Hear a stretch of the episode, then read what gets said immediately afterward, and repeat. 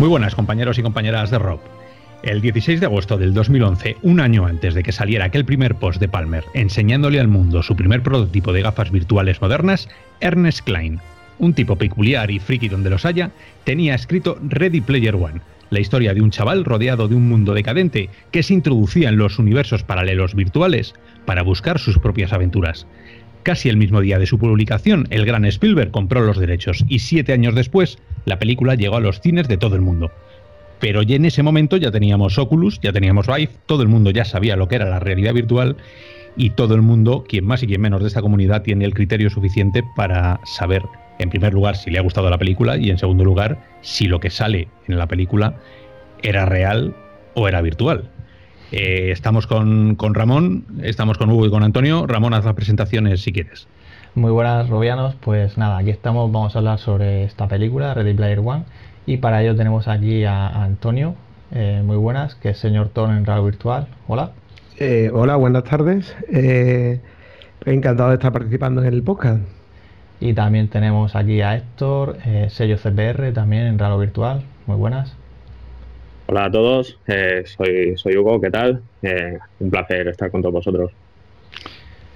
Muy bien, bueno, pues el, como hemos dicho al principio, eh, y como la mayoría de la gente sabe, la película de Spielberg viene del libro, un libro que sacaron en el 2011 para que la gente que no se lo haya leído tenga la perspectiva de que salió bastante antes como hemos dicho en la introducción, de que Palmer sacara ese primer mensaje. Había una realidad virtual bastante tosca y todos conocemos los cascos enormes que, salían en las ferias, eh, los modelos tridimensionales que casi no se podían mover con un frame eh, absurdo, porque aquello se podía llamar realidad virtual, pero no era, ni mucho menos la realidad virtual que todos esperábamos.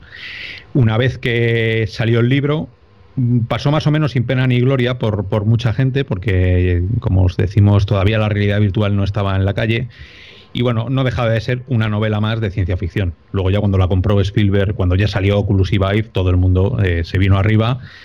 Y bueno, una de las cosas que tiene la película y que también tiene y que tenía el libro es que se habla bastante de la tecnología. Eh, aunque en la película no esté tan definido, salen muchas imágenes, pero se explica muy poco, pasa muy por encima. Eh, Klein, cuando escribió el libro, sí que ofreció un montón de información sobre lo que estaba, lo que estaba haciendo. Esto era un poco a la galería porque se podía inventar lo que quisiera. Luego el tiempo ha puesto algunas cosas en su lugar, le ha dado la razón en algunas y otras pues todavía, todavía siguen siendo terreno de la ciencia ficción. Eh, creo que por aquí más o menos nos hemos leído el libro algunos. Sí, yo, yo he leído el libro. de hecho, sí, dime. sí, no, de hecho, eh, se da la cosa, la circunstancia que lo leí hace como tres o cuatro años antes de, que me adentrara en el mundo de, la red virtual. O sea que, digamos que tengo una visión del libro sin haber conocido a priori la, lo que es el mundo de la red virtual. El libro eh, estaba un poco pensado para gente a ver, por, decirlo de alguna manera, el libro no es muy profundo. O sea, si te gusta la ciencia ficción y has leído otros libros, has leído Snow Crash o, sueles leer a Neil Stephenson, o te gusta Greg Egan, o te gusta la ciencia ficción dura, eh, seguramente cuando te leas el libro bueno, a mí, me dio la impresión de que me estaba leyendo algo parecido a, Dan Brown cuando escribe sobre religión, eh, que un libro realmente serio. ¿no? Es verdad que tiene muchas cosas técnicas, pero bueno, la historia y a partir de aquí os queremos hacer un aviso. Vamos a hablar de todo y de todos los spoilers que os podéis imaginar. O sea, si, si no habéis visto la película, yo que vosotros, para ahora mismo, me iría a verla y luego escuchar, escucharía el podcast.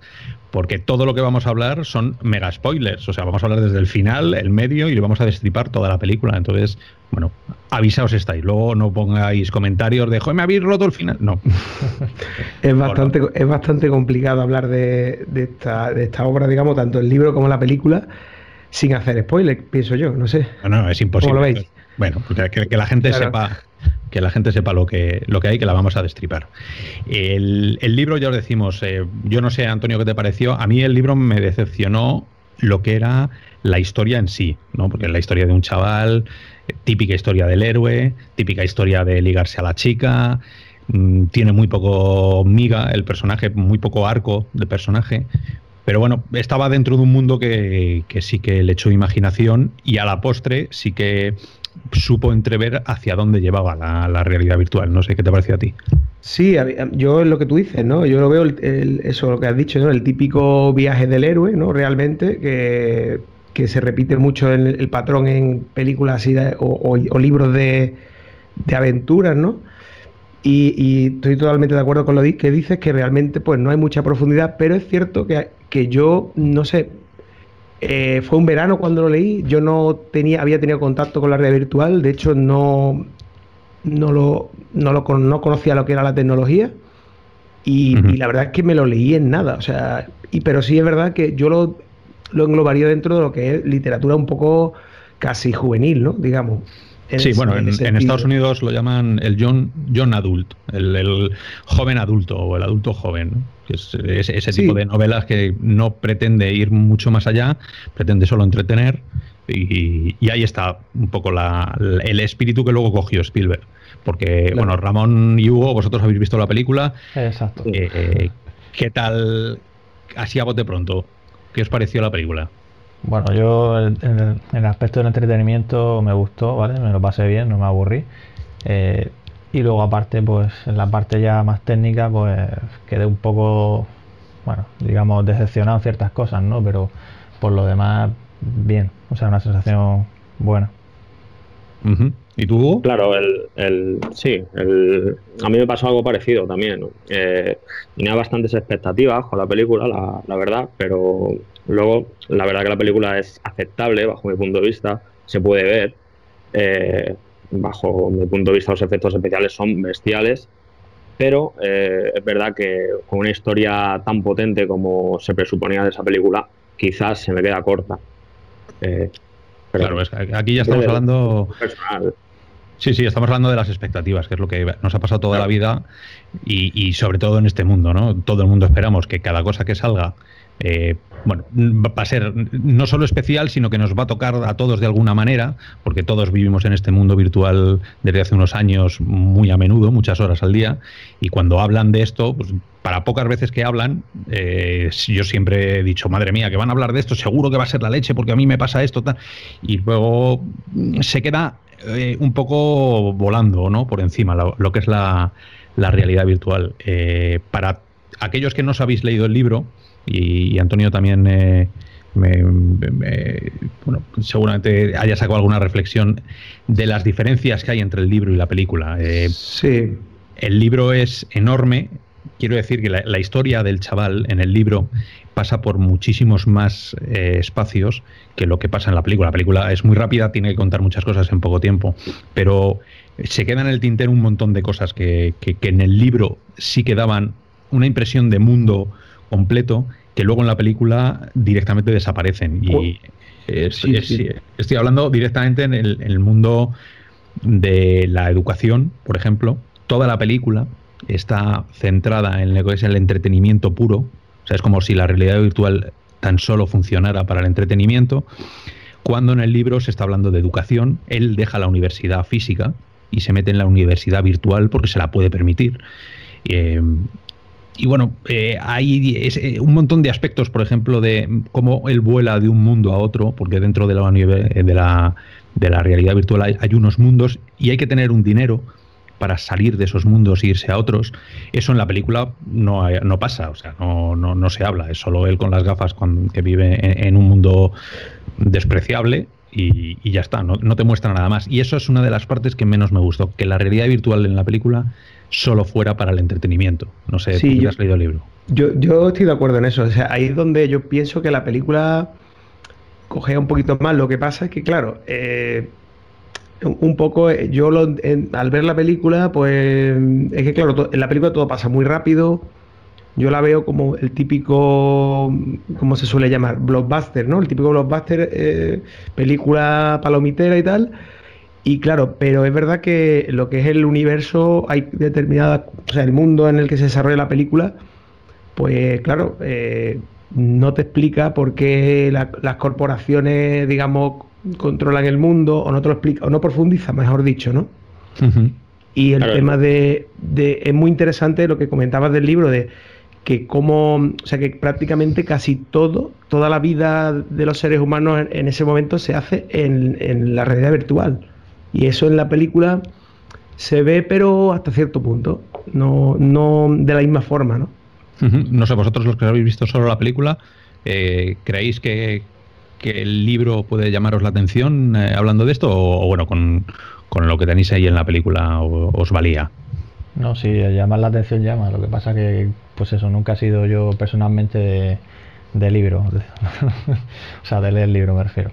Pero, pero, pero sí que es verdad que, tengo mucha curiosidad precisamente de, todos los que han mencionado antes también, ¿no? De conocer un poco porque son también de años, muchos años antes de Ready Player One, ¿no? Los que decías tú antes de, de Snow Crash y, demás, ¿no?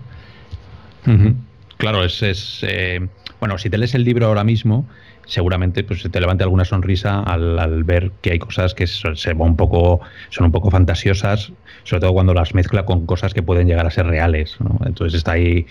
Pero el libro yo se lo recomiendo a todo el mundo. Si te ha gustado la peli, el libro te va a dar una, una dimensión mucho más completa del personaje del chaval, porque en la película a mí me da la impresión de que el chaval pues es el típico personaje de Spielberg, el héroe que tiene que ir solventando algunos problemillas. En el libro eh, hay momentos duros. En el libro hay una parte del libro donde él, él se evade completamente de la realidad se mete en un cuarto, además se, prepara él un cuarto es proceso que lo sella para no salir a la calle durante meses. Eh, habla de momentos de depresión, habla de, momentos muy oscuros, gana peso, un montón de peso, porque él no se mueve. Mm, toda esa parte eh, Spielberg se la, se la ha quitado encima. Es una pena. Claro, y además es verdad que, en esa parte, si mal lo recuerdo, que es que claro, el libro lo leí hace tiempo, pero eh, ¿cómo se llama? Eh, Artemis, ¿no? La chica, quizás. Sí, sí, Pues digamos que lo abandona, o sea, bueno, lo abandona, que no tiene esa relación en principio que directamente se ve en la película como de... Mm, bueno, que se ve que, directamente están vinculados uno al otro y, se, él se queda solo, como estás diciendo, ¿no? Sí, es, es por eso que quizá la película eh, por, por, hablar un poquito, y ahora enseguida pasamos a la parte técnica, eh, pero, pero la película tiene, tiene esa parte mm, ñoña, ¿no? ¿Por qué no decirlo? hablando del final, hay quien dice, y hablando con gente de la comunidad virtual, que la película es anti realidad virtual. O sea, si el mensaje final, ¿vosotros os acordáis de la última frase? Sí, sí, sí. Es, es, eso de los martes y los jueves eh, salir un poco de la realidad virtual y mirar el mundo real. Eh, claro, pero porque la realidad es lo único que es real, o algo así dice. Sí, eh, claro, lo que pasa es que yo, perdón, pero con respecto a lo del mundo en, en, el Ready Player One, ¿no? Hay que recordar que por lo menos en el libro la economía incluso de ese mundo está vinculado a la realidad virtual, con lo cual sería absurdo que paráramos, ¿qué hacemos? ¿Paramos el mundo los martes y los jueves? Sí, claro, sí, es, yo, no sé.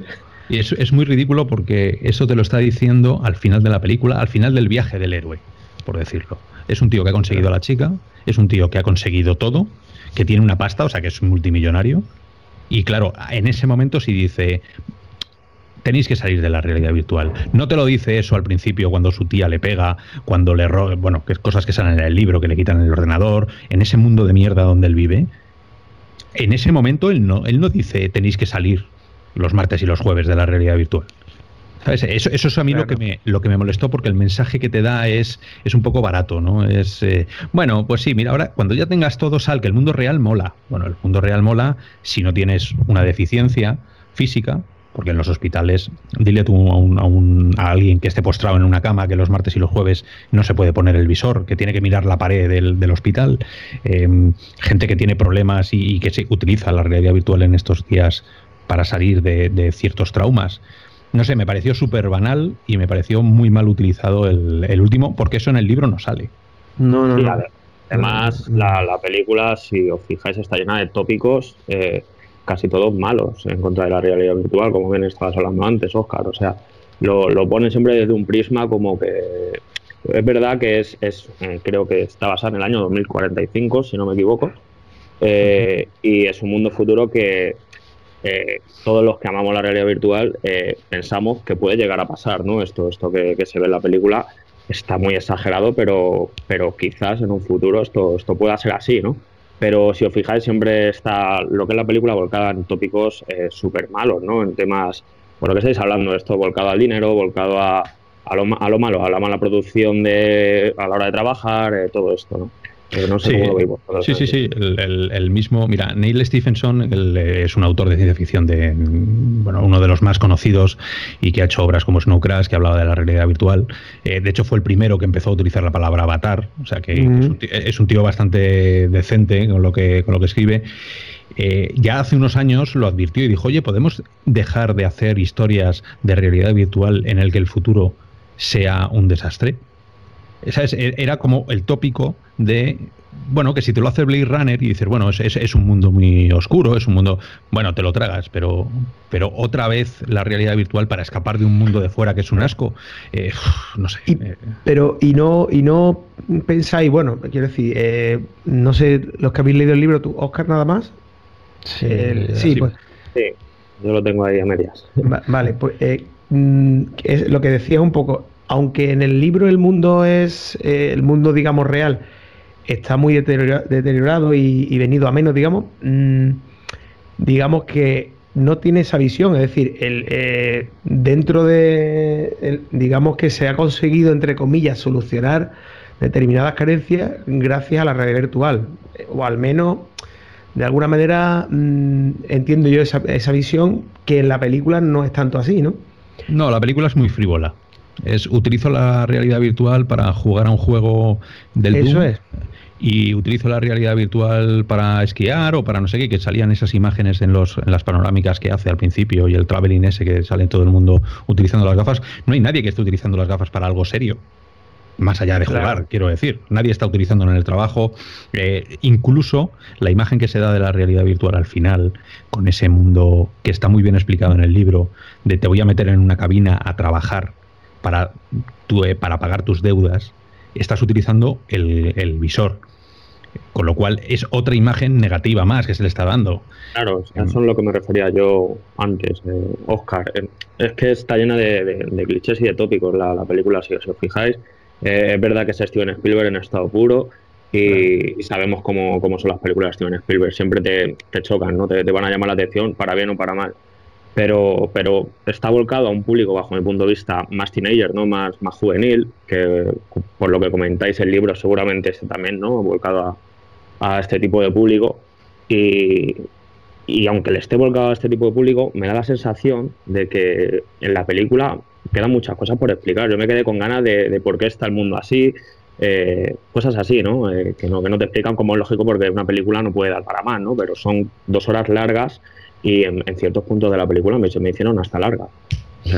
Sí, esto en el libro, en el libro cuenta muchísimo más de lo que cuenta la película. Está claro, tiene mucho más páginas y mucho más, pero el problema del libro y el problema de esta, del problema de esta historia, sobre todo, es eh, el, eh, el, orgasmo de, detalles de los años 80. Es, llega un momento que es que es incluso contraproducente, ¿no?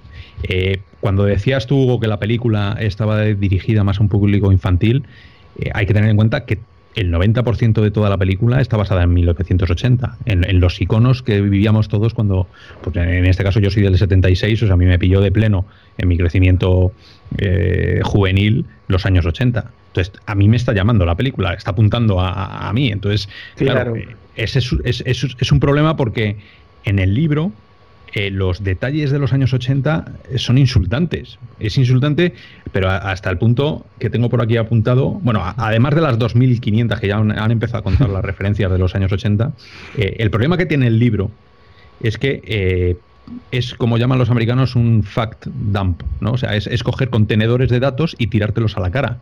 Porque, por ejemplo, y os voy a leer un, trocito del libro, dice, cuando de investigar se trataba, yo nunca tomaba ningún atajo. En los últimos cinco años había recorrido la lista de lecturas recomendadas a los Gunters.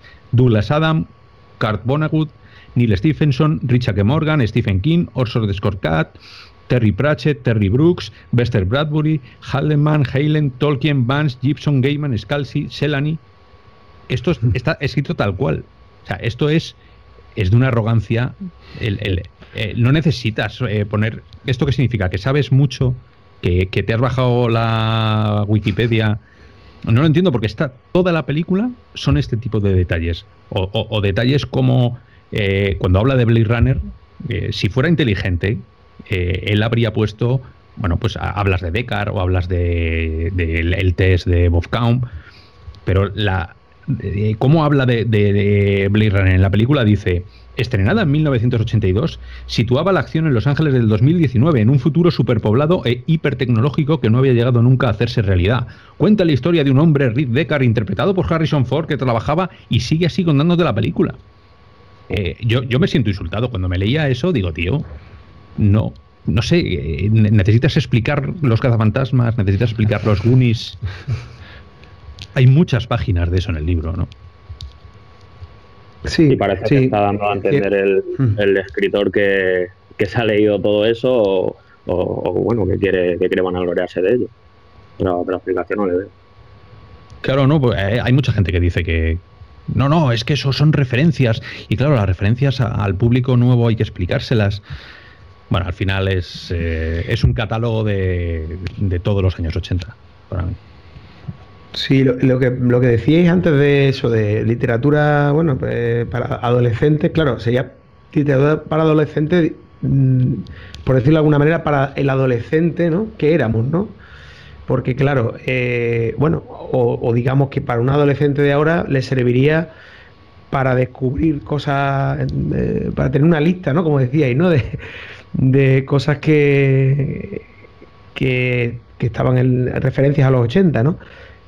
Pero mm, para nosotros pues un poco pues como se suele decir un revival no pero es verdad que, que en el libro tanto el libro como en la película pues es un poquito excesivo no y, en la película también ocurre a veces porque que, pasa a lo mejor quiero recordar en la, en la carrera no que pasaba algún coche ah mira ese es el no sé si el de eh, no sé si lo hace con el de Lorian o lo hace con el de Akira, no recuerdo, pero eh, como que te, dice, oye, mira, mira ese, ¿no?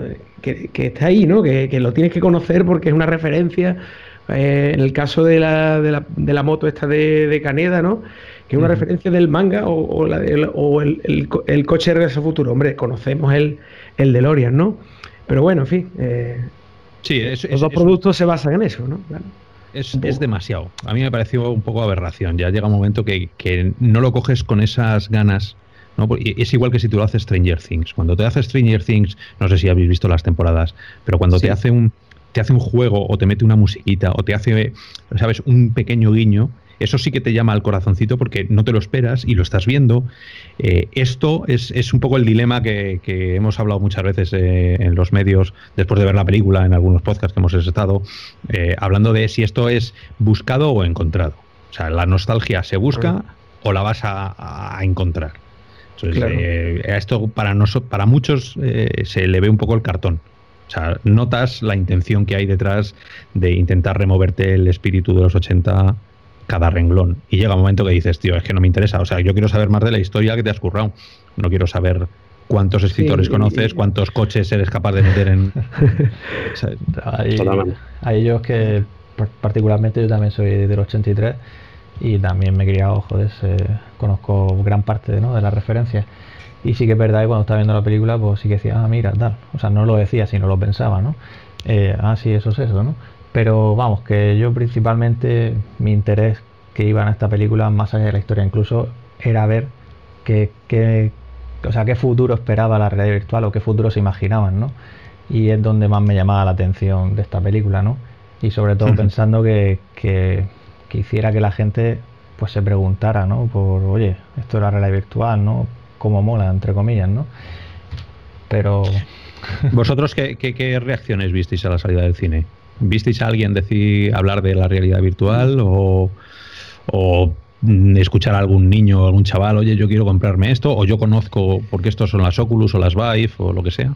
Mm, no, mm, saliendo del cine, no. Eh, lo que sí es cierto es que quiero recordar eh, de haber leído, bueno, quizás no sé si en la página web de Real o Virtual incluso, el tema de, la coincidencia, ¿no? Entre comillas, con, las gafas de, las PSVR, ¿no? De, Sony, ¿no? La, rebaja esa que hicieron. Y yo no sé, claro, ahí no tengo yo cifras si, si ha habido un impacto o no de, ventas con la, rebaja que se hizo, que yo pienso que es mucha casualidad, ¿no? Asociada a la película, ¿no? Prácticamente, diría yo, no sé.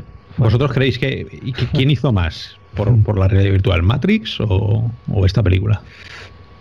Yo creo que Matrix, bajo mi punto de vista lo veo más un cine más de, otro más culto que, esto. Es que esto lo veo pues, un pues eso un cine palomitero vender lo máximo posible y, que tendré por los ojos y, ya está. O sea no es una película que la tengas que ver 80 veces y que la sigue disfrutando a, a las 80 veces que la yo creo que Matrix va más allá, o sea, es el día del mañana, ¿no? O sea, te conectas algo, no tienes un visor, no tienes nada, solo un cable que te lo chufas y ya está. O sea, es, otro tipo, que pienso que, que esto a día de hoy, pues para bien o para mal, sí que creo que... O sea, la gente yo no creo que quizás asocie Matrix con, un visor de los que hay ahora. Pienso. No, pero, pero sin embargo sí que la gente habla de, de Matrix cuando habla de la realidad virtual. Anda, esto es como Matrix, eso sí que lo he oído yo. Yo todavía no he oído a nadie, decir, anda, esto es como en Ready Player One o... claro. Es que el Ready Player One es un poquito, eh, o sea, quiero decir, es lo que decíamos, ¿no? las, referencias o el. Es como se queda la superficie, ¿no? Quizás. Y Matrix, pues, bueno, tiene un cierto contenido, incluso hay gente que no, que, un poco la, filosofía, el tema del mito de la caverna, un poco, ¿no? Ese tipo de cuestiones, ¿no? Y el Ready Player One, pues bueno, ya sabemos, el, eh, lo que estamos hablando. Quizá todo se queda en la superficie, ¿no? Sí, hombre, lo que sí que hay que reconocerle a, Ready Player One y por mover ya la conversación al tema que, la gente seguramente esté esperando de, la técnica, realmente eh, sí que hay una intención muy clara en, mostrar cosas de la actualidad eh, que en tipo de películas como Matrix, ¿no? O sea, Matrix no salía absolutamente nada, pero bueno, ya, ya había visores en otro tipo de películas, en la del Johnny Mnemonic, él se ponía un visor, eh, pero bueno, es verdad que esta yo creo que es la primera película que sí que si sabes un poquito del tema vas a encontrar referencias súper, súper claras, ¿no? Y ahora, ahora comentamos las referencias técnicas, si os parece, que, han salido en la película. Sí, si me, si me permites, Oscar, eh, comentabas antes lo del tema de si escuché algún tipo de declaración después de, bueno, las personas hablando, ¿no? De, después del cine y tal. Eh, después de ver la película, no, pero viendo la película tenía a, mi derecha sentado a una pareja también y debe ser que la persona que tenía al lado también estaba metida en el tema de realidad virtual porque eh, es lo que hablamos antes. Veíamos referencias, sale el logotipo de Vive alguna vez, me, suena, sale un par de veces, creo, en la película y tal. Y cuando salía, eh, hacíamos los dos lo mismo, era en plan, anda, mira, ¿sabes? O sea. sí, sí, sí, que es, que es muy la película era muy evidente y es muy evidente cuando saca algo y eso sí que se lo hay que concedérselo que aunque se hubiera venido muy arriba y hay, y hay cosas que dices tío eso es imposible a día de hoy y seguramente a día de mañana sí que ha dejado ahí un poco eh, por lo menos se nota que Spielberg se ha intentado documentar un poco sobre cómo podrían ser las cosas reales, ¿no? ahora, ahora hablaremos un poco de, los cacharros. Eh, cada plano que sale de la furgoneta de, del chico, del prota, hay de Percival hay, hay cosas reconocibles. Hay cosas que, bueno, ahora hablaremos de, por qué mm. y de por qué no pueden ser así las cosas a día de hoy. Pero sí que hay cosas reconocibles. Eh, pasando por el, por el visor. Ese, ese visor, eh, si tenéis eh, en imagen el, el póster, ya salía un visor. O sea, era él con el visor, un visor blanco, así como muy chiquitín, que no tenía sistema por lo menos no se veía un ordenador acoplado, con lo cual era un standalone, pero no, tampoco tenía cámaras, porque no se le veía para hacer el, el, 62F. Eh, bueno, ya desde un primer momento sí que te decía, bueno, esto es, esto es lo más parecido que, tenemos de un visor y por primera vez yo creo que en una película mm, se dejaba entrever algunas de las técnicas que, utilizamos hoy en día. No sé si, a vosotros ese, ese primer momento eh, quizá por a lo mejor porque damos por hecho el tema de los visores, pero la gente sí que se tiene que quedar con esas cosas, de un visor tiene esa pinta, eh, no es transparente. Mm, mm, claro. De hecho, en las películas, perdona, se ve, Se ven diferentes tipos de, visores, de tamaños, de bueno, tecnología ya no sé porque vamos, como son escenas que se ven rápido los planos, tampoco sé si todos son transparentes, pero yo diría que no, porque precisamente los que has dicho, estos que se ven el símbolo de Vive, creo recordar que no se le veían los ojos a la persona que lo tenía.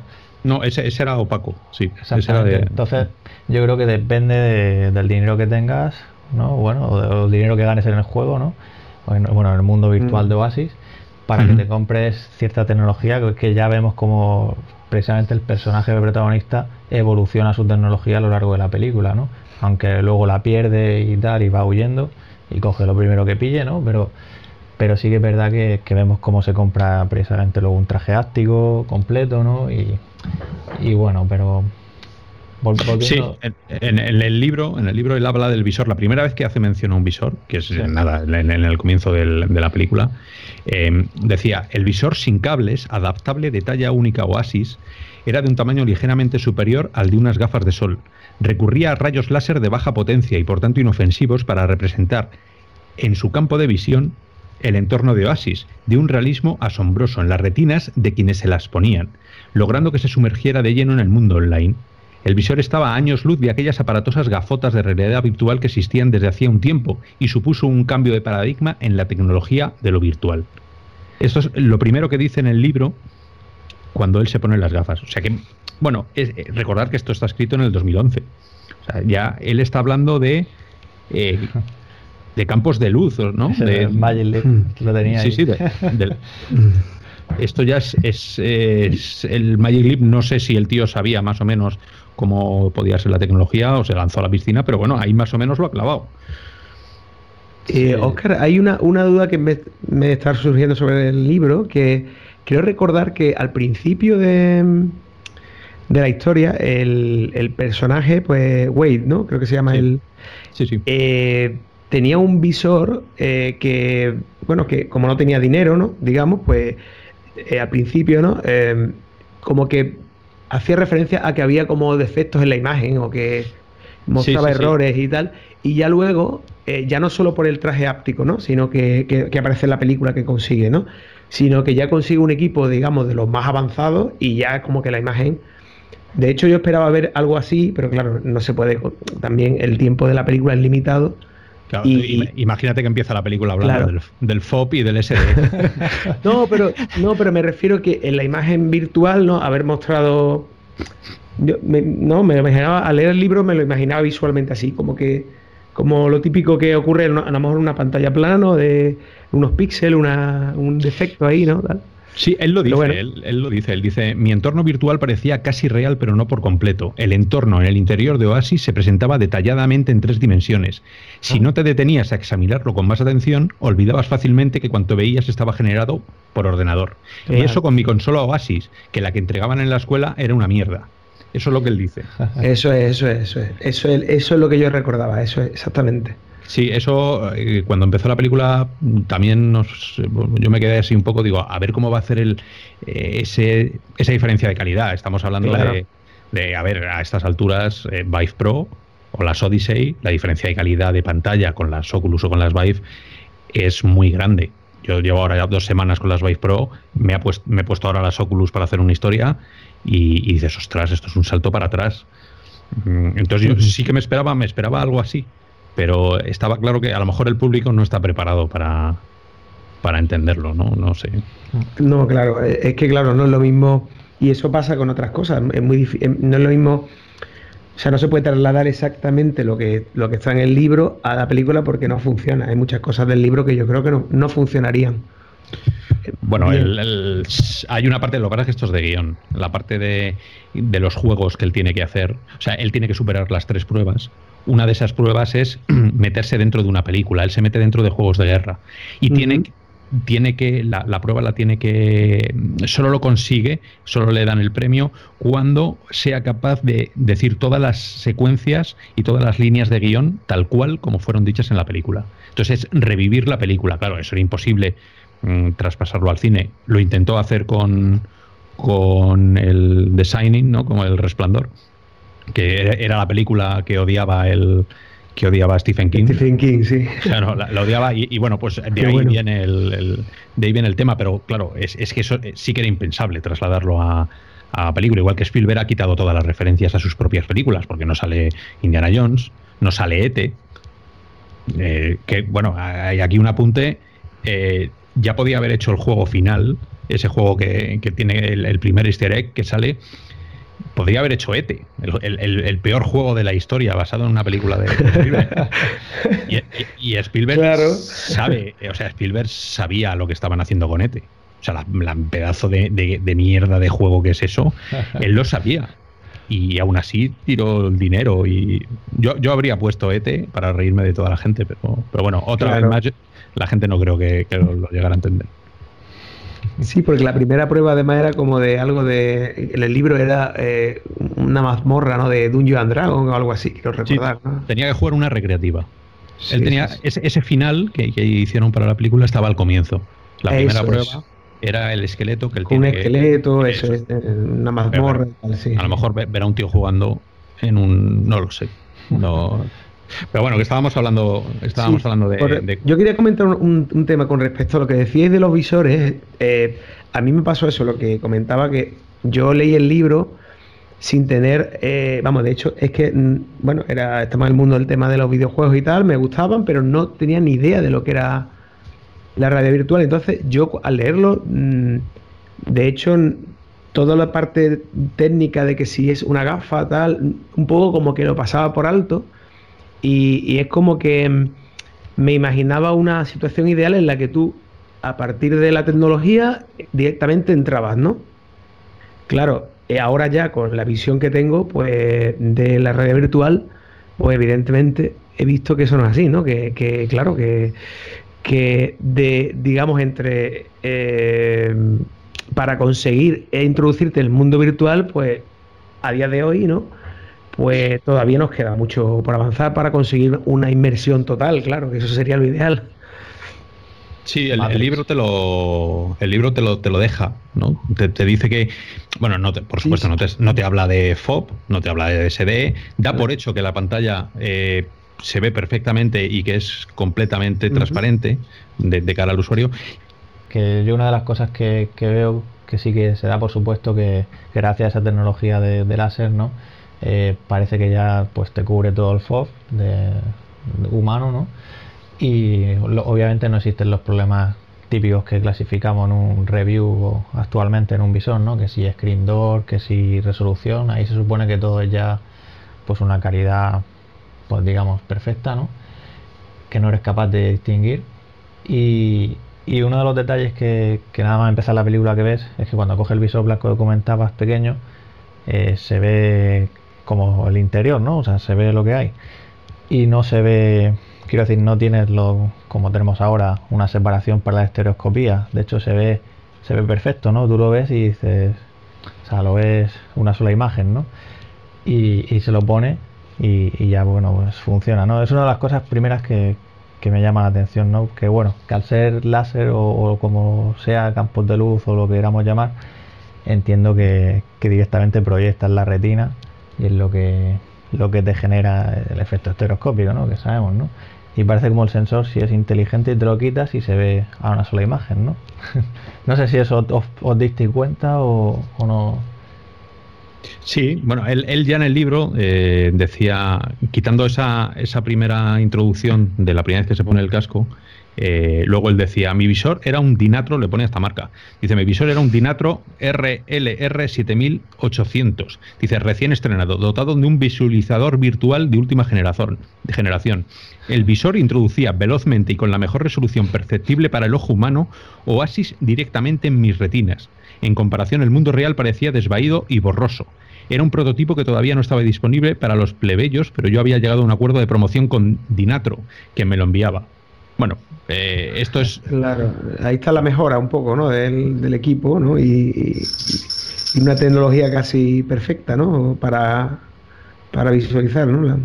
Claro, esto en el libro, pues te puedes tomar todas las licencias que quieras. Luego, claro. bueno, pasado al cine, pues ya pasan esas cosas que nos fijamos que es solo una cámara, que, bueno, que la resolución, vete tú a saber lo que es eso. Eh, pero bueno, el, concepto está, ¿no? Y eso mm, sí que yo se lo reconozco. El concepto de ponerse el visor no de ponerse unas lentillas, no de enchufarse un o meterse algo por el, por el recto, ¿sabes? Es directamente ponerse un visor como lo hacemos hoy en día. Entonces, bueno, eso eso sí que me sí que me gustó. Luego sí que vimos visores eh, transparentes.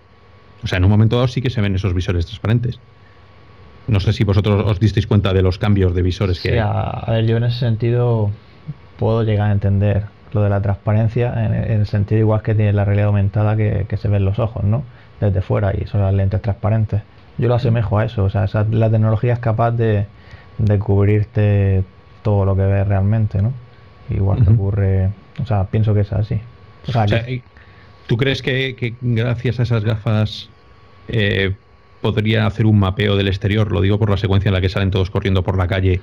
Y, ahí es donde es otro tema, ¿no? O sea, quiero decir, de cara al posicionamiento, como comentaba antes, no se aprecia nada de lo que nosotros conocemos a día de hoy, tanto a nivel externo ni como, o sea, ni, ni, inside out, ¿vale? Ni, ni se, o sea, no se ven las típicas cámaras, ¿no? Entonces piensas cómo lo hace, ¿no?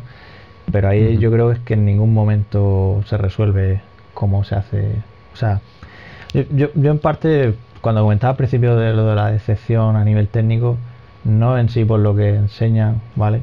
Sino porque solo hay un momento en la película en el que explican realmente algo y esa es cuando empieza la película y sale con el andador y dice, sí, tengo aquí un andador omnidireccional cuadrafónico, que me, bueno, cuando escuché eso me quedé como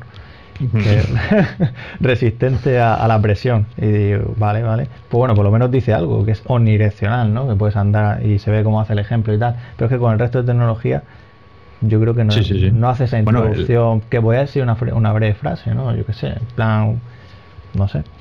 Sí, pero sabía, sabía que íbamos a estar detrás. Yo creo que, él ha dicho, dice, mira, hasta aquí voy a leer. Porque como siga diciendo tonterías, me, me van a quemar el cine porque claro, estábamos todos ahí. Mira, el, que es sospechosamente idéntico al Infinidec. El, sí, al sí, sí, sí. Es, es, exactamente igual.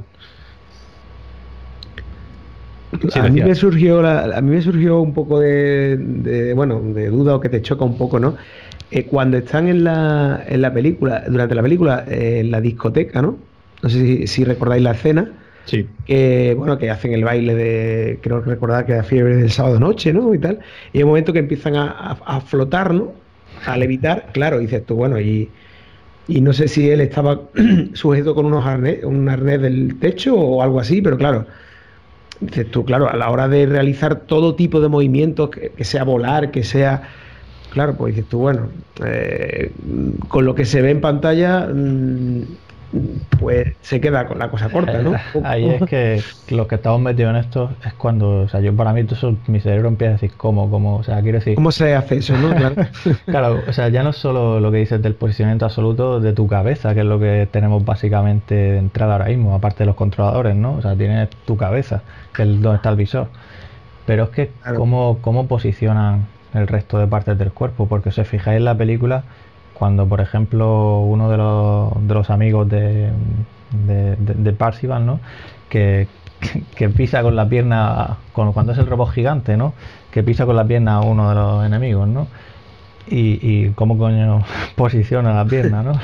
cómo hace el tracking dentro de una furgoneta de la pierna, ¿no? O sea, bueno, no sé, quizá... Sí, yo, no sé si qué es mejor, quedarse a mitad de camino o inventarse algo nuevo y no dar explicaciones. Claro, es que, es que yo creo que eso es una cosa que, bueno, lo, hablamos antes, pero yo creo que eso sí es algo que bebe un poco del espíritu de los 80, ¿no? Que no en la película de los 80, pues las cosas pasaban y no, como en la película a lo mejor no, no entraban, no entran muchas veces en complejidades, pues, pues bueno, las cosas eh, pasan y bueno, y uno se lo tiene que creer, ¿no? Digamos. Eh, no, no, sí, sí. Eh, digamos, en esa ligereza, ¿no? De, no entrar en complejidades y tal, pero... Claro, lo, que decía, que el, problema que, que, veo es que nosotros eh, tenemos... Eh, ya estamos acostumbrados a lo que la realidad virtual, sabemos hasta dónde está llegando y todo esto. Y creo que la película está volcada a el público que no conoce la, la realidad virtual. Por eso me faltaban en la película muchísimas, muchísimas eh, matices, ¿no? Explicándome cosas, eh, por lo que estáis hablando, un traje áptico y todo esto, ¿no? Eh, ¿cómo, cómo, se hace esto? ¿Por qué por qué se puede tocar eh, a, cuerpo y notarlo, ¿no? Por eso me, surgen muchas muchas preguntas a raíz de, ver la película, ¿no? Porque nosotros lógicamente sabemos que Oasis hoy en día es imposible, ¿no? Eh, quizás en un futuro, pues no sabemos hasta dónde va a llegar eh, esta tecnología, pero ¿qué pasa con la gente que no ha probado nunca la realidad virtual, ha visto la película y se y sale del cine queriendo probarlo, ¿no? ¿Se van a llevar una decepción o, se van a llevar una sorpresa? ¿Cómo, cómo lo veis vosotros? Bueno, las veces que hemos, que hemos traído gente a casa, todos yo creo que nos ha pasado, el, efecto wow sí va a seguir estando. O sea, la gente, por mucho que vea la película, luego, bueno, más o menos esa, esa sensación se le va a ir olvidando. Es igual que cuando veían Matrix y demás. Cuando le pones unas gafas y, y le pones algo así que, que esté bien, ¿sabes? No, no, no una aplicación cutre en una cardboard, sino una aplicación de verdad. Eh, yo no, todavía no he visto a nadie que haya dicho, anda, pues me esperaba más. ¿Sabes? Todo el mundo es, madre mía, cómo mola, madre mía, dónde estoy, pero esto parece una película. Con lo cual yo creo que ese, ese daño no creo que lo haga la película. Que podía haber hecho más bien, eh, sí. Pero bueno, eh, sí que sí que va a dejar un, un, un, halo que se les va a olvidar enseguida. Por lo menos la gente, cuando yo he hablado ya gente que no tiene nada que ver con este mundillo, cuando hablas de la película, luego ellos son incapaces, en primer lugar, son incapaces de hablar, como estamos hablando de nosotros, de, los equipos, y eh, a la que le pones cualquier cosa, vuelve a decir, ¡hala, cómo mola esto! Sí, no, y, y bueno, ya si nos metemos en más detalles, eh, la película al principio, ¿no? En esa escena que, el protagonista se pone su visor blanco, al principio se pone unos guantes, que entiendo que son unos guantes ápticos. Y, y, es que también en la película utilizan controladores. O sea, no solo los guantes, sino que también controladores. Y si, os fijáis, o llegasteis a fijar, algunos de ellos tenían una, una bola, ¿vale? O sea, como los trapos estos de los ratones, estos que había antiguamente. Bueno, digo antiguamente porque no sé si siguen usándose, la verdad. Pero, pero vamos, que, lleva una bola y de hecho el protagonista la utiliza cuando está hablando con, con el jefe de los Caesar, ¿vale? Cuando le hace la oferta para unirse a ellos, ¿no? Y de pronto, para no mostrar sus sensaciones, ¿no? Su, ah, sí. Sí, le da para atrás a la bola y entonces se, se quita un momento el visor, ¿no? Eh, claro, yo, la película juega ahí con, movimiento, por decirlo así, artificial, ¿no? O sea, a través de la locomoción que estamos acostumbrados con controladores. Y luego también juegan con, llamémoslo, con la escala de habitación, ¿no? Que, que se, bueno, de hecho en las furgonetas protagonistas salen dando, o sea, moviéndose por la furgoneta cuando está dando el discurso este para reclutar a la gente que, que ataque ahí en, el planeta Doom y se ve cómo se mueve por la furgoneta y se refleja en el mundo virtual. Igual que lo comentas tú, Oscar, que sale la gente corriendo por las calles, ¿no? O sea, ¿qué sistema de posicionamiento tendrán? ¿no? Para posicionar el mundo real, los obstáculos y la gente ahí pegando patadas por la calle, ¿no? Sí, yo, ahí me, quedé loco. Digo, no, no atropellan a nadie, nadie se queda en una parola, nadie se da con la esquina de nada, no, no hay perros, no hay.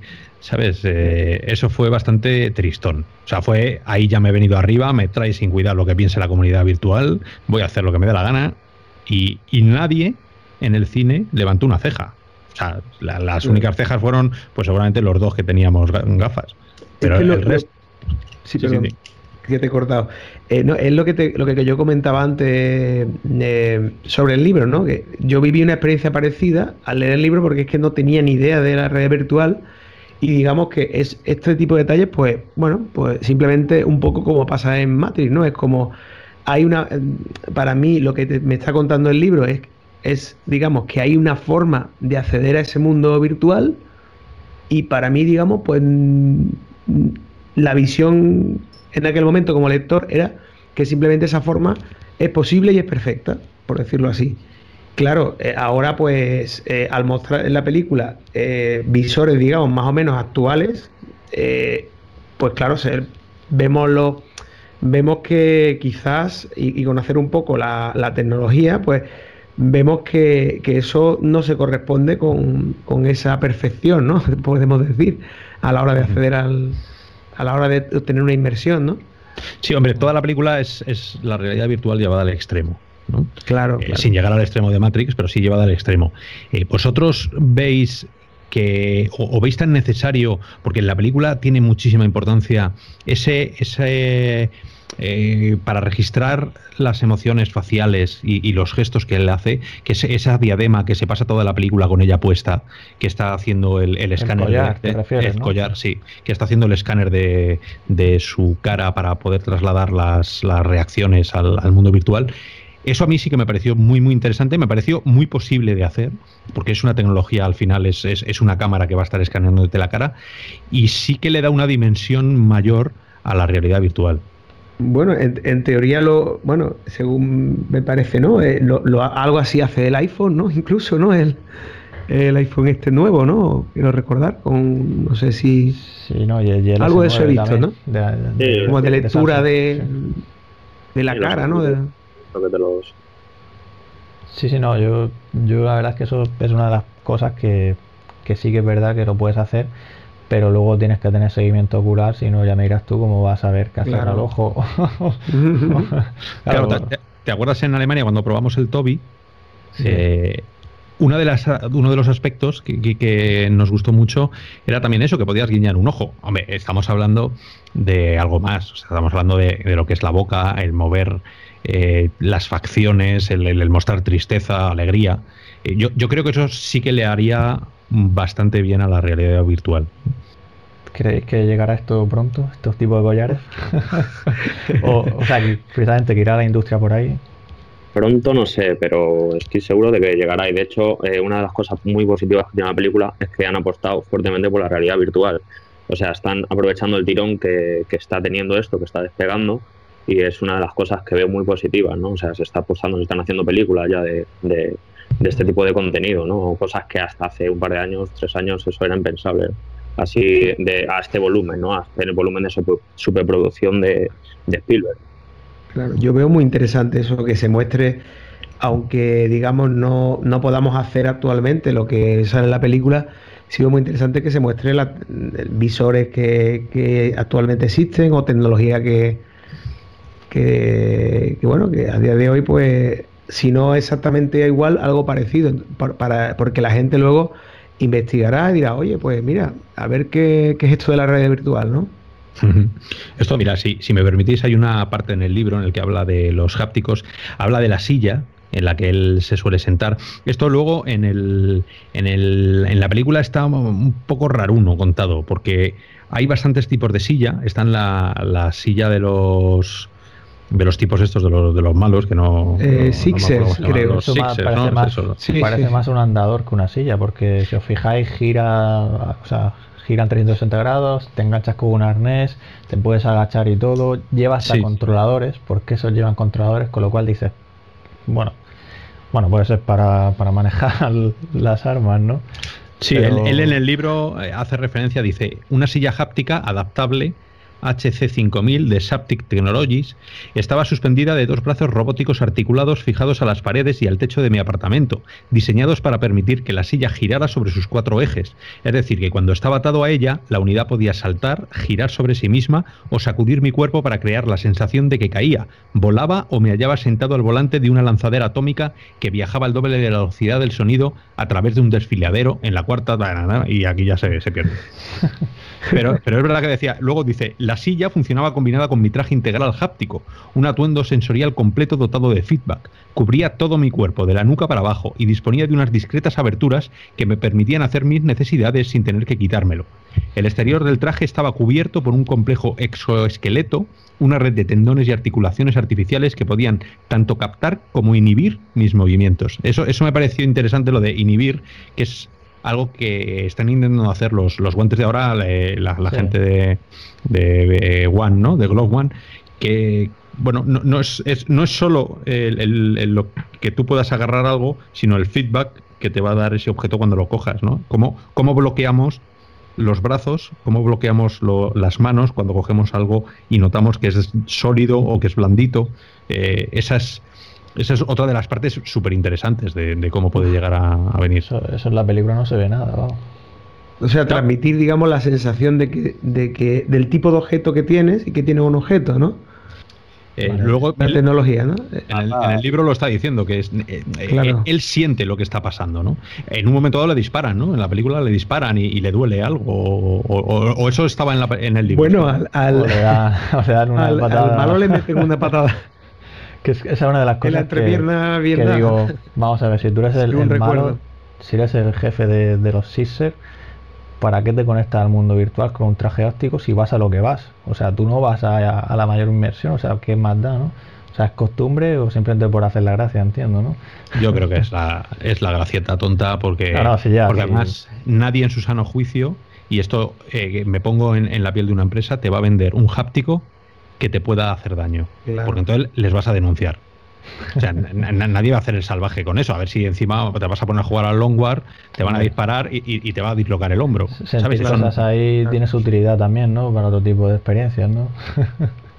bueno, sí. Él, de todas formas, eh, y hablando de esto, él lo dice, dice, el sexo virtual, por más realista que fuera, no era más que una forma de masturbación glorificada y asistida por el ordenador. Él, ya sabe que, como lo de fuera no hay nada, pero bueno, decía que en el libro había hace referencia a un montón de tipos de tecnología. Eh, ahí estábamos hablando un momento del sexo, por hacer aquí un, pequeño paréntesis. Eh, él decía que se podían comprar M-Tax, llama, muñecas táctiles anatómicamente correctas. Existían modelos masculinos, femeninos o duales y estaban disponibles en gran cantidad de opciones, de piel de látex realista, con exoesqueletos eh, accionados con servomotores, musculatura simulada y todos los apéndices y orificios inimaginables. Eso lo dice el libro. O sea que, es una pena que este tipo de cosas no las haya llevado a, la peli. Sí, la verdad es que ahora por lo que me estás contando del libro me dan más ganas de leerlo, ¿no? Porque parece que, sí que, habla más del nivel técnico, ¿no? Por eso, por eso eh, quizá el, si, te habías leído el libro, yo, llegué al cine con ganas de, verlo, porque además el libro me lo había releído un poco antes de, ver la película para saber de qué estábamos hablando y, volví a quedarme con este tipo de, de, comentarios que él hace. Por ejemplo, él habla de la cinta elástica y la llama Okagami Run Around Omnidirectional. Estés donde estés, ahí la tienes. Era el eslogan del fabricante. La cinta tenía 2 metros cuadrados y 6 centímetros de grosor. Cuando estaba activada podía correr a toda velocidad en cualquier dirección y jamás alcanzaba el límite de la plataforma. Mm. Si cambiaba de dirección, la cinta lo captaba ahí y su superficie rodante se adaptaba para seguirme, manteniéndome en todo momento en el centro. Ese modelo también estaba equipado con elevadores incorporados, así como con una superficie amorfa, lo que me permitía simular que caminaba por pendientes y escaleras. Este tío lo escribió en el 2000. En el 2011. ¿eh? Eso es precisamente algo de lo que, de lo que, o sea, lo que habláis antes, ¿no? De los movimientos estos de bailar, de no sé qué, el cómo trasladan ese movimiento, ¿no? Por un simple andador, o sea, cómo subes escaleras, ¿no? Pues, cómo imitas ese tipo de movimientos, que es algo que a día de hoy, pues, ni si, bueno, si no tenemos ni andadores, ¿cómo va? ¿Vosotros pensáis que, que puede llegar algún día a producirse algún tipo de andador así o traje áptico así? Yo estoy convencido que sí. Yo estoy convencido porque porque no estamos tan tan lejos. O sea, eh, yo creo que los problemas se solucionan entendiendo el problema. Y cada vez estamos más cerca de entender los problemas. Ya hemos, solucionado cosas que hace cinco años eh, parecían ciencia ficción, el eh, tipo las Magic Leap, el, uso de, campos de luz, el uso de, seguimiento de, de pupila. estamos, estamos haciendo cosas que van muy deprisa y que seguramente en unos años, ¿por qué no?, seamos capaces de, colgarnos del, techo con unos, con unos ganchos. Otra cosa es el háptico de respuesta, ¿no? el, pegarle un puñetazo a una pared y que tu mano no pase de esa posición. Eso sí que lo veo más complicado, pero eh, viniendo del mundo de la simulación, que a mí me gusta la simulación, eh, hay, hay, equipos de, de seis, de, ¿cómo es esto?, de libertad de seis ejes. Y son, Sí, son, e, equipos que, te van a dar eje, o sea, te van a dar vueltas, eh, tienes libertad en todos los ejes. Entonces, eso ya está, por lo menos planteado, las plataformas Steward, las matemáticas están.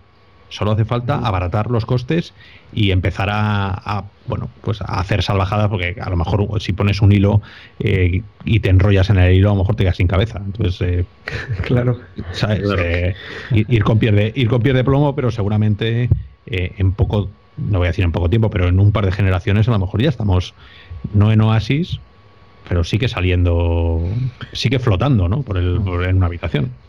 de, alguna forma la tecnología que tenemos ya a día de hoy para alguien que no ha probado nunca la red virtual es ya algo sorprendente, algo de ciencia ficción realmente. Vamos, lo que decías tú, creo que fue Oscar, ¿no? Eh, lo típico, ¿no? De traer a alguien a casa para que pruebe y, y es que alucina, o sea, porque no es como que ciencia ficción. O sea que. Por cierto, por, por cerrar un poco los, los aparatos que estábamos hablando, bueno, hemos hablado de visores y estábamos hablando hace un ratillo de controladores, que al final controladores también son los andadores, al final, pues bueno, para moverte igualmente. Pero es que como has dicho Oscar ahora lo de algo de, cuerda o no sé qué, bueno, más recordado que también en, la película se ve cuando van en la furgoneta cómo se enganchan al techo con cuerdas. No sé si os acordáis.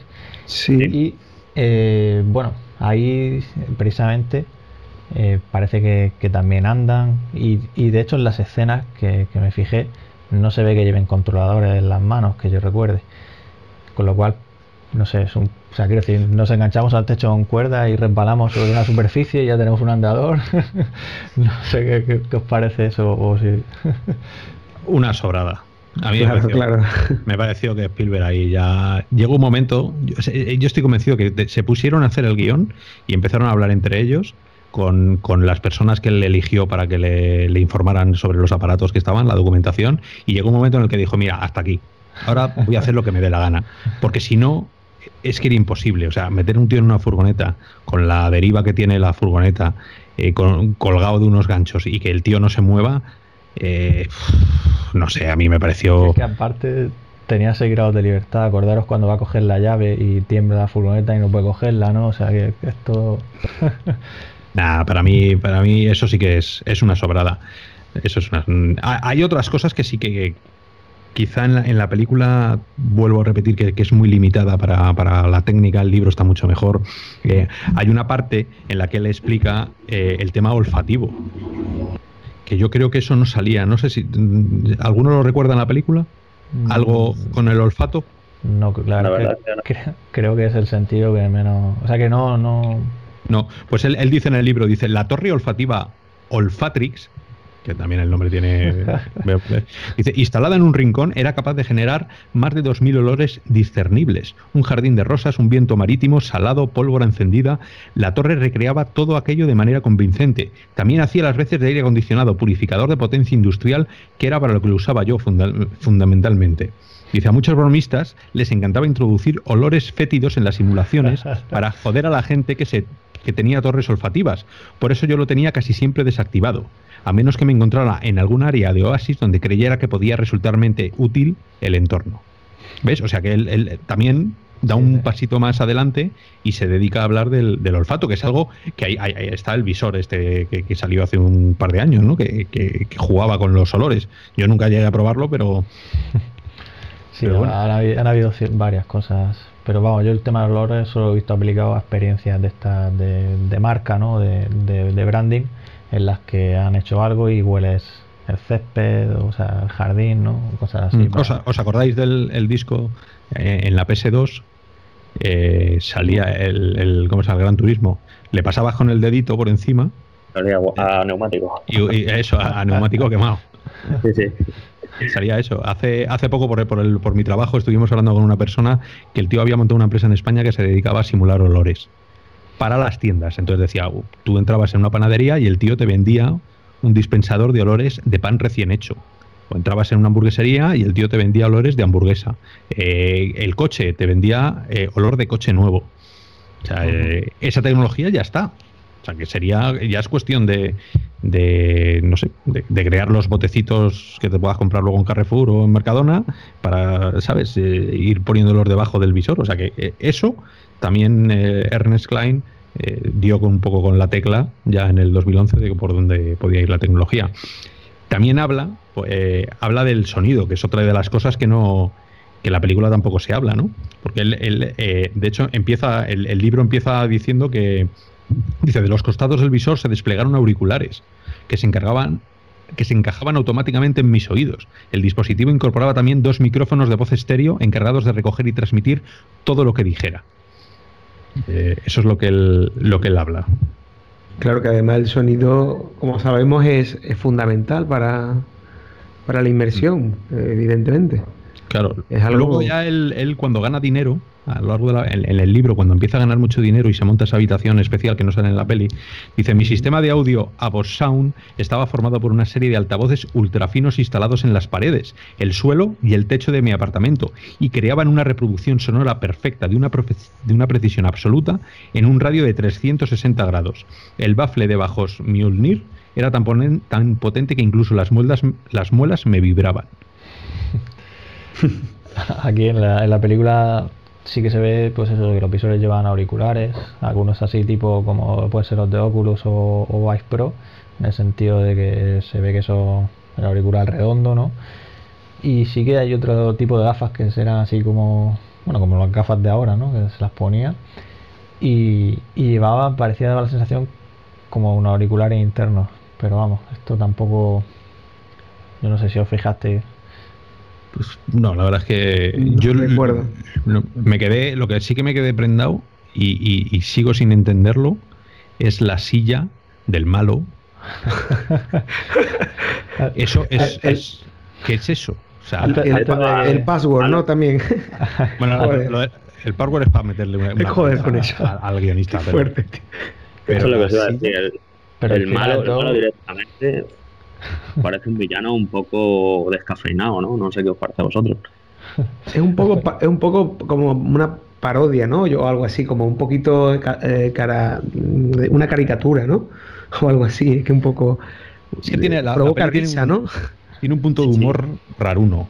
Porque el, el, el, TJ Miller, que es un actor, uno que sale, sale en, ¿cómo se llama esto? En la, en la serie de Silicon Valley, no sé si la veis. Sí, sí. Hay un tío que, que, se llama, que hizo una, eh, una empresa, se llama Aviator. Sí, sí. Eh, el, el, pelo rizado, que es un tío súper incómodo y súper imbécil. Eh, ese tío es el que dobla, en la, o sea, el que pone la voz en la película, yo la vi en inglés, de, del actor, el de la calavera, el que tiene el pecho con una calavera, que es el mm. ayudante del malo. Qué bueno es. Claro, ese, ese tío eh, eh, tiene un humor súper raro y toda la película se pasa con ese mismo error. Cada vez que le pregunta, bueno, ¿tú cómo estás? Ah, pues me duele aquí en la parte del cuello. Eh, eso a mí me sacaba de la peli mogollón porque era un humor que no... Pues a mí eso, me, la verdad es que me gustó mucho, ¿eh? Porque es como... Me imaginaba como un señor mayor ahí que le dolía la... Bueno, sí, volviendo, las dolencias, ¿no? no sé. Volviendo al mega sillón este que decíais.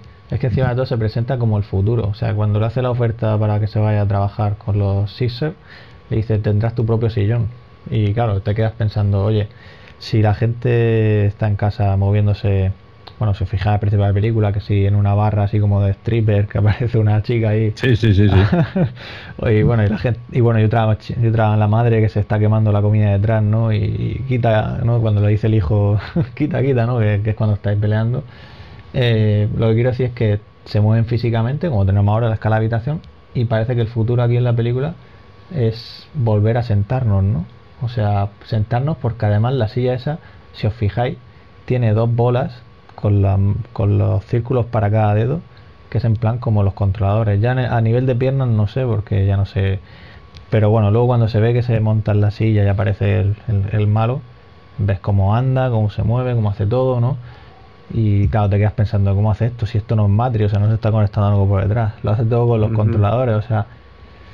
A ver. Sí, la, silla, la silla, tengo una foto aquí delante de la silla. Eh, me pareció muy, muy Star Wars, ¿no? La silla, eh, cuando se da la vuelta a Darth Vader en, en, en, esta, en la, primera creo que era, que se da la vuelta que le está bajando y se está poniendo el casco, que se le ve un poco ya la cabeza ahí deforme y tal. Es, es un rollo de soy muy malo y me siento en una silla, ¿sabes? No, eso no lo entendí yo. En, el libro creo recordar que ese personaje era un, poquito más, no, no, sé, más serio, ¿no? Quizás, no sé, o más temible, por decirlo de alguna forma. Sí, es que quiero recordar. El libro es bastante más crudo.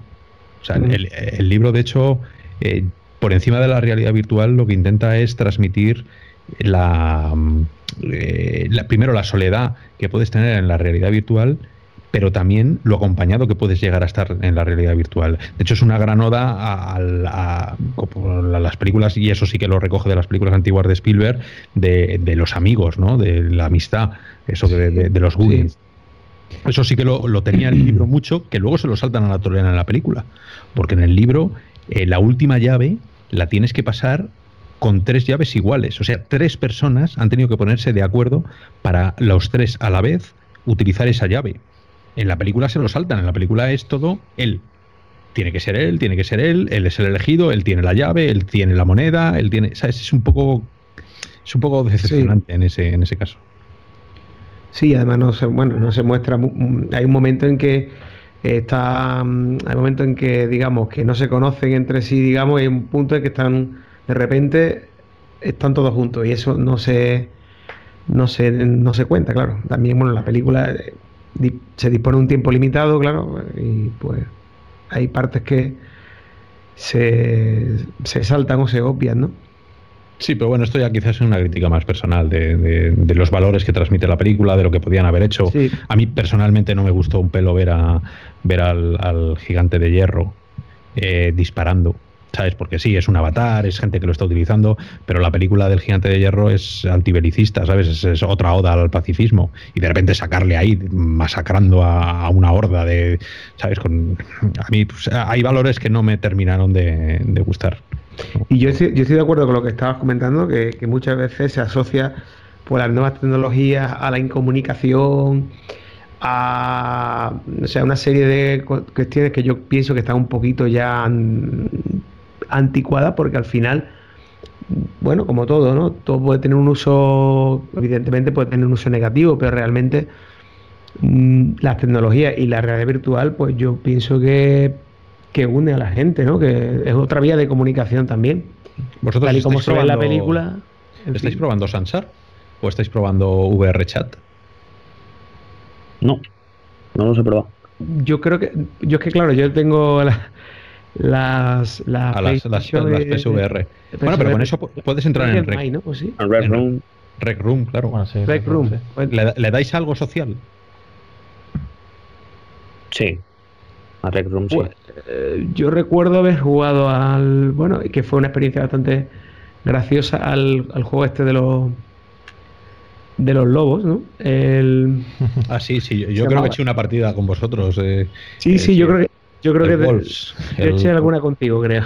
Sí, el, el Wolf Inside, ¿no? O algo así. O el... Werewolf o sí, Werewolf, no sé qué sí.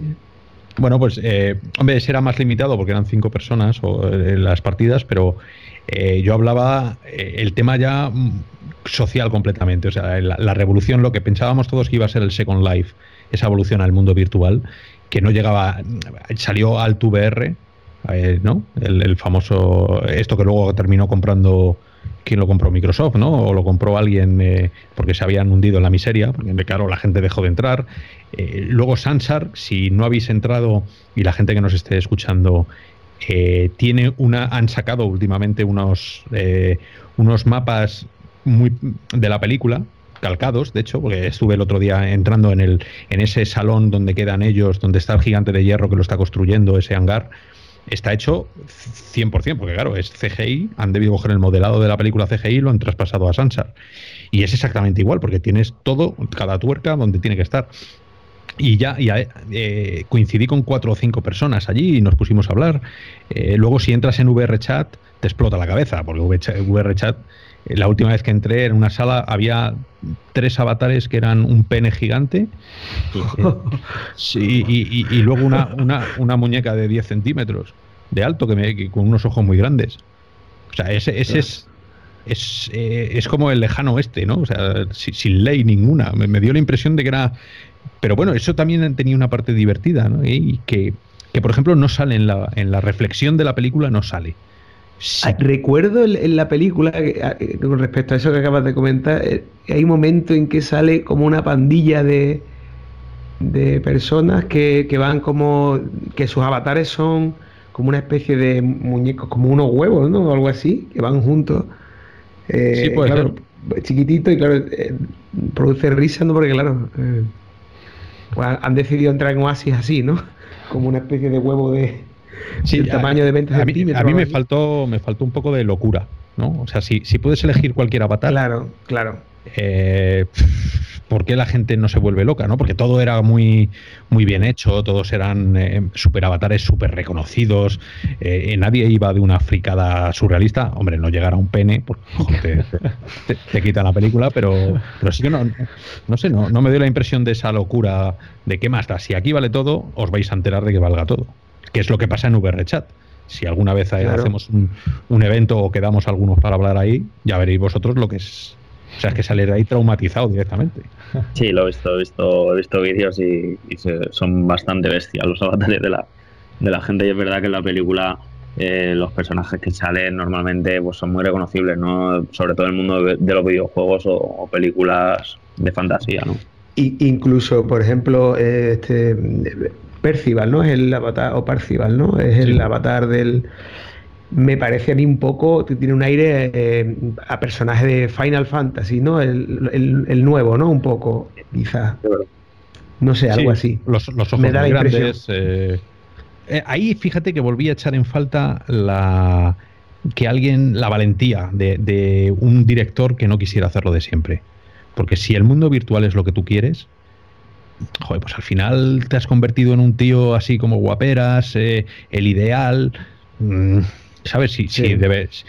me gustó el personaje de, la negra, que en el juego es, un tío, es, es, H, ¿no? Es un tío así como muy tal, que luego en realidad pues es una chica eh, negra, eh, así regordeta.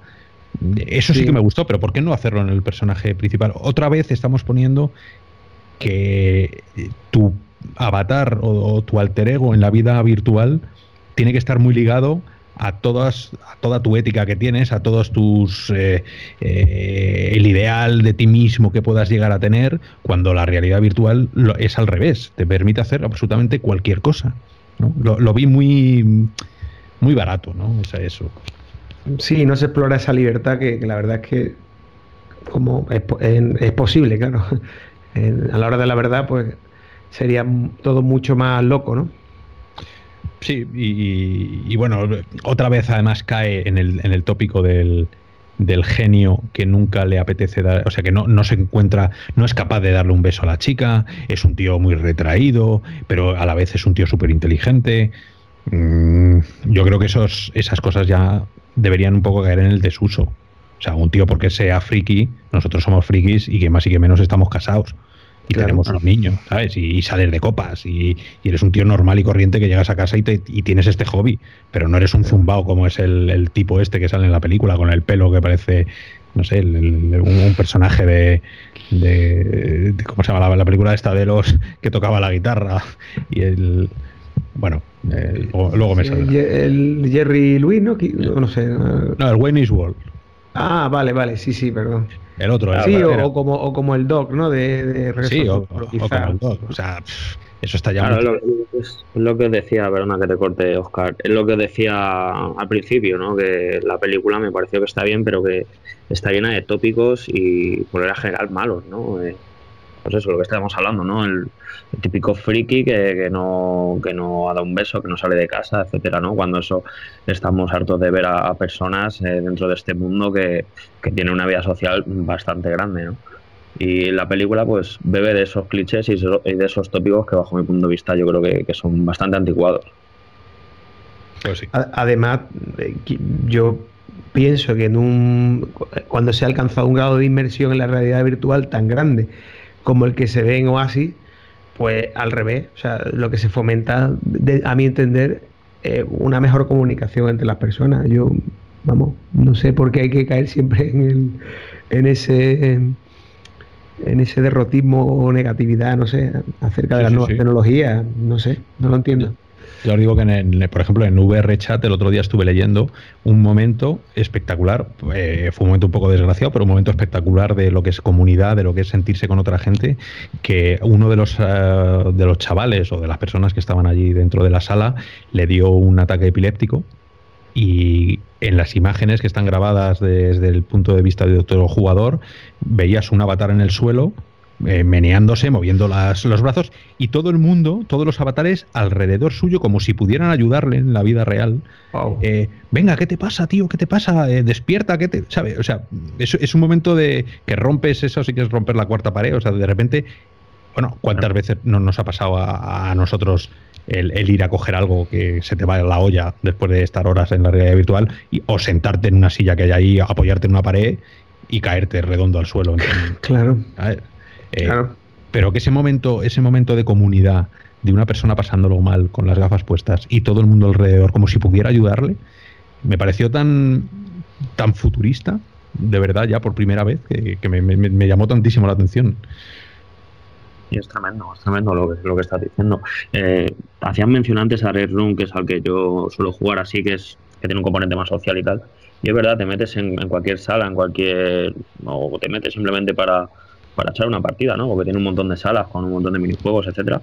Y siempre, siempre acabas, acabas hablando con alguien. Eh, lo típico, ¿no? Vas andando, escuchas a alguien que está hablando en castellano o, algo así, o, hay un grupo ahí de gente, ¿no? Haciendo el chorra y tal, siempre te, te acercas, ¿no? Tienes ese componente social que, pues, en, Oasis te, lo venden de otra manera, ¿no? En, la película. Una curiosidad que me llamó la atención a mí y a un compañero que, bueno, a varios amigos con los que fuimos a ver la película, que es el tema de cuando le hacen la oferta nuevamente, cuando le muestra lo de la silla y tal, que si os fijáis es un holograma, o sea, él está conectado en el mundo virtual y es un ah, holograma en el mundo real y el punto de vista del personaje está donde está el holograma proyectado. O sea, ¿cómo, cómo haces eso? ¿no? O sea, ¿cómo pones los ojos en el, en el, en el holograma?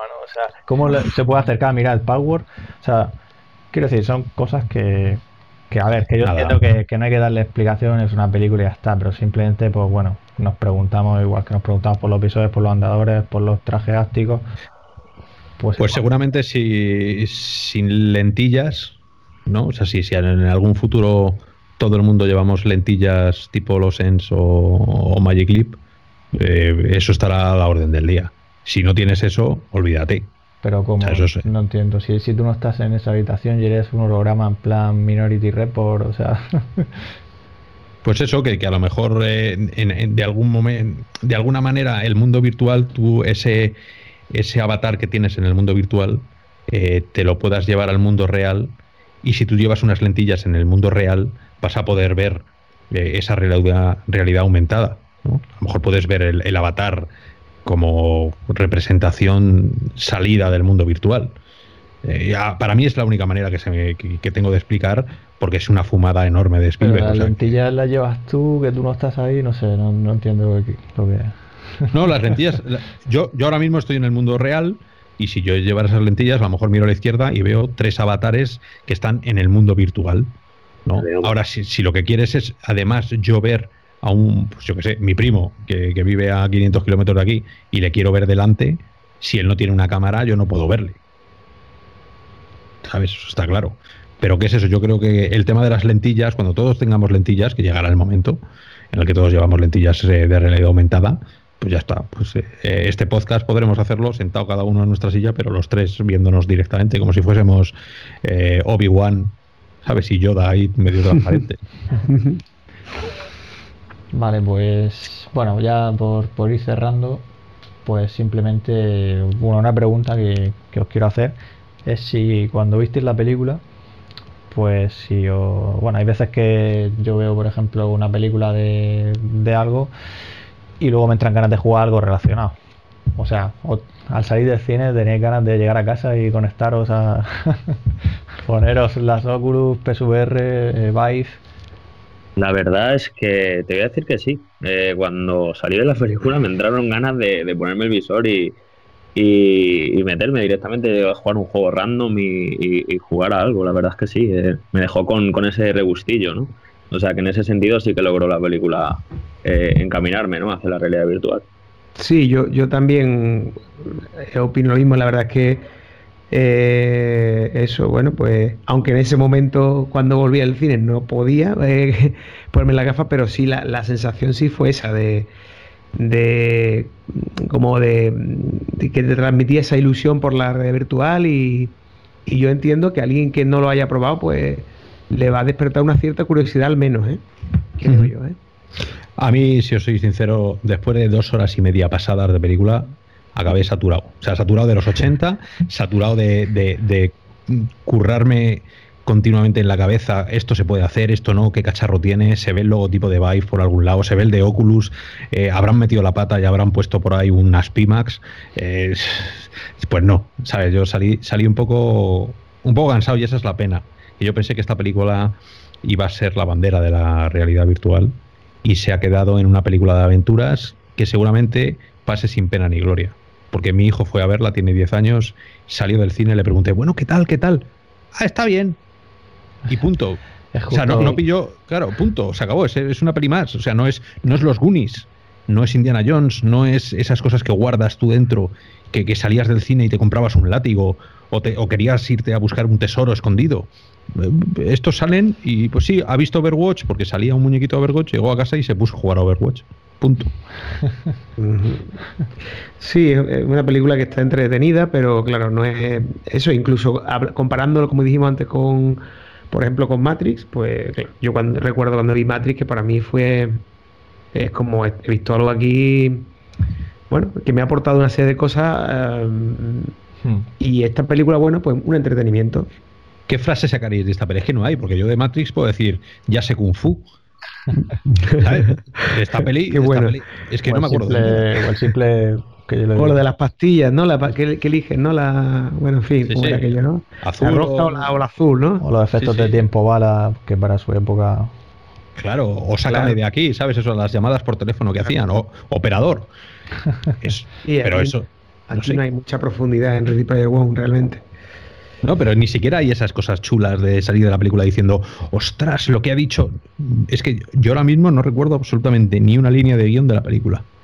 Claro, es que falla, falla el guion. En, la película en general, bajo mi punto de vista, falla el guion, porque es verdad que yo como, como usuario que va a ver una película y, se olvida de, tecnicismos y, historias, ¿no? Eh, salí con, con, la, con la apreciación de que es una película que está bien, pero lo que estás diciendo tú, Oscar, no, no, me, no me aprendí ninguna frase, no hay... Pues joder, que es, que es Steven Spielberg, ¿no? Y Steven Spielberg nos tiene acostumbrados a, otro tipo de cosas, creo yo. ¿Y, creéis que se podría haber hecho de otra manera para que, por decirlo así, hubiera beneficiado más a la realidad virtual? O sea, teniendo en cuenta el libro de donde viene, ¿vale? Yo es que pienso que realmente, o sea, a ver, yo, yo creo que las dos obras tanto el libro como. A ver, a mí las dos me gustan, ¿eh? Me gustan mucho. Y la película quizás que no te da. A mí por lo menos que no me dio tregua para. Luego ya piensas las cosas y, y ves que lo valoras en su justa medida, ¿no? Pero yo creo que las dos, los dos productos son, pues bueno, entretenimiento. Tampoco diría yo que el libro es. El libro, en fin, no me parece, digamos, al menos como, como su valor literario, pues bueno, una cosa medianita, digamos, ¿no? Al menos mi valoración. A mí me, gusta más como concepto la idea de Sword Art Online, SAO, que ah. seguramente la hayáis visto. Qué, buena, la, digo buena, sobre todo principio. ¿Cuál? SAO, el, Sword Art Offline, la serie anime, bueno, que estaba basada en las ah, novelas, que luego hicieron el manga. Eh, a mí eso me pareció, la novela es muy adult young también, porque la novela es muy, es muy tonta, es una novela ligera, de cuatro o cinco partes, que luego cuando sacaron el anime cogió un poco más de fuerza y, eh, todo pasa por, estamos encerrados, unos visores que te los ponías, el nerf, te los ponías y en ese momento empieza así el primer capítulo, que no estoy haciendo spoiler, todo el mundo que jugaba a ese juego se quedó atrapado en el juego, físicamente, en la vida real. Eh, no se podían quitar las gafas porque si se quitaban las gafas morían. Con lo cual, si morías en el juego original, morías en la vida real. Y es un, eh, es un tío, o sea, es, el típico juego, un Skyrim. Imagínate un ah, Skyrim. Wow. Todos jugando a Skyrim, pero si mueres en Skyrim en la vida, en el mundo virtual, vas a morir en la vida real. Eso no gusta tanto. Claro, eso. Pero pero me gustó, me gustó esa, esa idea, porque sí que cuando vi la serie y cuando me leí las novelas, cada vez que, me acuerdo de ellos, sí que me apetece meterme en Skyrim, sí que me apetece meterme en cualquier juego virtual. Coincido contigo porque paso igual. Es verdad que luego la historia tiene sus temas igualmente, como dices, si el rollo amoroso y tal, ¿no? Pero lo que es la parte esa, incluso la, la, tecnología. japoneses. No, ya, exactamente, pero incluso la tecnología de, de, entrada es que ya lo entiende, incluso. Bueno, es un poco así rollo Matrix, ¿no? Por el tema de las ondas cerebrales y tal, ¿no? Ahí no hay. no es como esto, ¿no? Pero, bueno, pues, pues me lo anoto porque eh, es, bastante recomendable, ¿no? La, bueno, lo anoto para... Es, un hito. O sea, para mí hay, hay pocos. Hay, hay hitos igual que. Y aparte es que sí, sí. tiene una película en la que, que es de reciente, si no recuerdo mal, del año pasado, que tratan la realidad aumentada. Y, y la verdad es que lo hace, bajo mi punto de vista, o sea, bastante, bastante bien, ¿no? De lo que puede llegar a pasar. Pues eso, que la gente que supiera que, esta película cae sobre un tema que se ha tocado muchas veces. O sea, no solo Matrix, que, sino que hay muchas películas que ya se han. y muchas historias que han tratado la, realidad virtual y de una manera más exquisita, con más valentía y, mucho más profunda que, esta. O sea, eh, si, la gente, seguramente poca gente la habrá visto porque son películas muy antiguas, pero Fassbender en el setenta y pico, creo que era, ya habló de esto.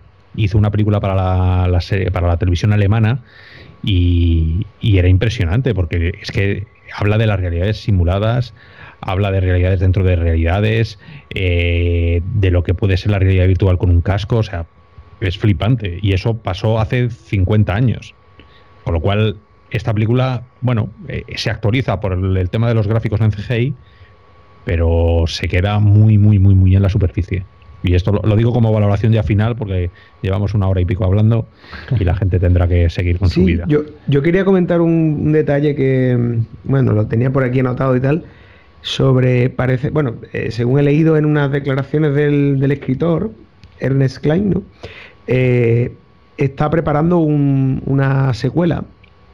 Del, él dice que del libro, porque él dice que la, la historia de la película tira por otro lado o cambian cosas, entonces claro, va a hacer, como sería lógico, ¿no? Va a hacer una secuela de, la historia del libro, claro. Eh, que claro, se llamará lógicamente pues Ready Player 2, parece ser. Y, no, sé si, si esto va, tiene pinta de ser una saga al final, una trilogía o algo así, o eso ya o habrá película también, que me imagino, claro. Tiene, tiene pinta de dar muchísima pasta.